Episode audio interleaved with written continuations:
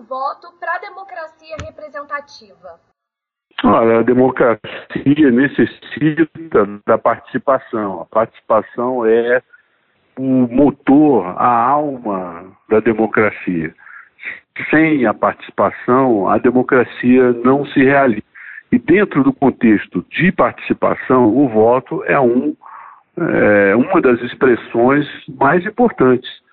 O voto é uma ferramenta muito importante do cidadão de expressar a sua opinião e os seus desejos em relação às direções que o país deve tomar. Não é um único instrumento é, de participação, mas é, sem dúvida, muito importante. O senhor escreveu no ano passado um artigo sobre como tudo que nos envolve é política, inclusive a própria omissão a ela. Será que o senhor pode explicar para a gente um pouco sobre essa inevitável questão? Olha, a política é inevitável, sim, porque como nós vivemos numa, num, num sistema de nações, de poderes e de relação entre o Estado que administra as nações e a cidadania, o que intermedia essa relação é a política. Seja a política pela eleição, seja a política pela participação, seja a política pela expressão da opinião. Então, a política é absolutamente inevitável. E seria ainda é, inevitável também porque a não participação da política não deixa de ser uma expressão política. Então, a problemática da questão é que participando ou não participando da política, sempre se estará expressando um, uma posição política, que é a posição política de não participar, de ser omitido, do voto em branco, do voto nulo, de não aparecer para votar ou votar, ou participar de manifestações, ou escrever artigos e manifestações outras em redes sociais, em podcasts, como agora nós estamos discutindo política tudo é uma expressão política. Agora, o senhor também já afirmou anteriormente que o nosso sistema político vive uma crise de representação, representatividade e de legitimidade. Como a gente pode rever essa realidade no Brasil? O meu texto, quando trata é, da questão da representação e da representatividade, ele, é, ele se refere a dois problemas muito sérios da nossa democracia. O primeiro é a questão da representação no sentido paritário né, da, da população em relação aos políticos que são eleitos. A nossa representação ela é muito distorcida, porque não está adequada ao número de habitantes com relação aos eleitores e com relação ao número de deputados, é, por exemplo, que existem na Câmara Federal. É, nesse sentido, se fôssemos respeitar a proporcionalidade, São Paulo teria mais deputados né, do que Roraima tem. Entendeu? Dizer, Roraima tem oito deputados, mas ela estaria super representada e São Paulo subrepresentada. Então, isso para mim é uma distorção, porque o voto do eleitor de Roraima vale muito mais que o voto do eleitor de São Paulo. Então, isso cria uma, uma distorção, porque o que a gente tem que entender é que um eleitor vale um voto, e esse voto deve ter o mesmo valor, qualquer que seja o eleitor, qualquer lugar que ele viva dentro do Brasil. Então, isso é um ponto que afeta a, a representação.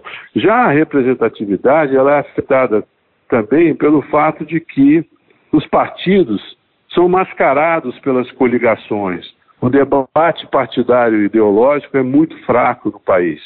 É, e, além do mais, o próprio processo eleitoral é corrompido pelo abuso de poder econômico, pelo uso da máquina pública, por, por uma série de fatores que maculam é, a representatividade dos eleitos. Então, nós temos um, um Congresso super fragmentado, que se orienta como manadas de um lado para outro é, em, em todas de questões essenciais. É, a organização política do Brasil é frágil, né, e isso, evidente, causa um problema de legitimidade. Não um problema de legalidade, porque afinal as eleições seguem os ritos previstos em lei. Agora, há um problema de legitimidade porque eu não vejo a expressão do Congresso ser efetivamente, ser efetivamente a expressão da sociedade. Por quê? Porque, primeiro, o sistema eleitoral é, privilegia é, é, eleições de puxadores de voto, né, que levam é, deputados que não atingem o, o quórum eleitor, o consciente eleitoral para, é, para dentro do Congresso, ou seja, tem pessoas que atingem ou chegam perto do consciente eleitoral e não se elegem, e outros que ficam bem distantes do consciente eleitoral é, entram no Congresso porque vão na carona dos votos dos outros. Então, esse sistema também está deturpado. E isso, infelizmente, não foi enfrentado pelo Congresso é, nessas sucessivas reformas é, eleitorais. Nós temos que ter um novo sistema eleitoral. Então, a combinação disso tudo afeta efetivamente a legitimidade dos nossos representantes, porque não expressa a verdadeira é, expressão da sociedade brasileira, do eleitor brasileiro, quando ele vota. Ultimamente, a gente está tendo um debate político muito forte no Brasil, inclusive bastante polarizado. Como o senhor analisa o comportamento do eleitor brasileiro nesses últimos meses que antecedem essas eleições? Olha, o ambiente ficou muito tumultuado, não tanto pela participação popular nas ruas, que aconteceu nos momentos mais quentes do impeachment, mas que não se mantém, ou seja, não há uma situação de conflito nas ruas. É, essa semana mesmo, no episódio da prisão é, do ex-presidente Lula, é, a mobilização popular foi muito baixa, é, frente até ao tamanho da cobertura jornalística.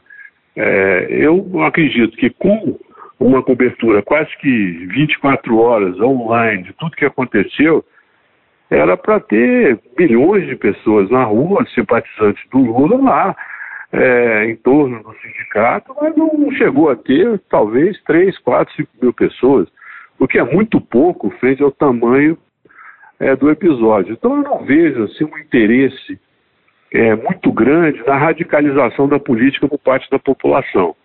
A radicalização da política tem sido feita pelos radicais, por aqueles que efetivamente são mais radicais. Então a polarização na política hoje ela é muito mais um processo dos radicais e também da mídia, porque a mídia expressa essa polarização e essa radicalização. Por quê? Porque é, a, a lógica da mídia é uma lógica da, da do confronto, da manchete, é, da, da polêmica, é, e ainda mais hoje, quando a mídia sofre a concorrência das redes sociais, então isso gera ainda mais uma necessidade de se, é, é, se destacar mais o veneno do que a cura. Isso é um momento que a gente vive hoje. Então eu não vejo efetivamente o eleitor médio brasileiro embarcando nessa polarização. Pelo contrário, o que eu vejo é a cidadania muito é, é, é, de forma expressiva se manifestando a favor é, da lei e da ordem. Vejamos a, a, os números. A pesquisa de apoio à, à Operação Lava Jato bate quase 80% de apoio na população. A própria intervenção no Rio de Janeiro tem apoio de 75% da população que é um número muito expressivo, que não bate com essa ideia de que a gente vive um momento é, de ruptura, de radicalização, de ampla polarização. Acho que a média do eleitor brasileiro não está embarcando nisso. É, diante de tudo que está acontecendo no Brasil, as eleições desse ano elas vão ser muito emblemáticas e decisivas né, para o nosso futuro. O que o senhor espera dessas eleições de 2018? Eu acredito que a, a eleição será de, decidida por um arranjo do centro político brasileiro. Ainda é prematuro dizer qual será o arranjo, porque como esta eleição ela será muito curta e o que nós estamos tendo hoje é uma longa pré-campanha, então essa longa pré-campanha é, expressa vários momentos, ou seja, tivemos momentos onde o Dória era candidato, onde o Henrique Meirelles era candidato, onde o Maia não era candidato, onde Flávio Rocha não era candidato. Então, é, é, apenas esses últimos, é, é últimas semanas, o Maia virou candidato, o Henrique Meirelles é, é candidato, mas um candidato alternativo ao Temer, se o Temer não sair candidato, é, o Flávio Rocha aparece como candidato, enfim. Então, hoje, nós vivemos uma situação onde candidatos de verdade nós temos poucos. E eu acredito que nos próximos três meses, esse, esses candidatos a candidatos vão sair da, da corrida e irá haver um afunilamento em torno de alguns nomes. Claro, nós vamos ter muitos candidatos a presidente. Sim, mas aqueles efetivamente competitivos vão ser poucos. E eu acredito que o arranjo que vai se dar será em torno de um candidato que expresse esse sentimento aí em favor da Lava Jato, em favor da intervenção, ou seja, que seja um pouco institucional um pouco progressista. Como progressista? Progressista no sentido do avanço da Lava Jato e institucional no sentido de que não dá para destruir todo o sistema político com soluções radicais.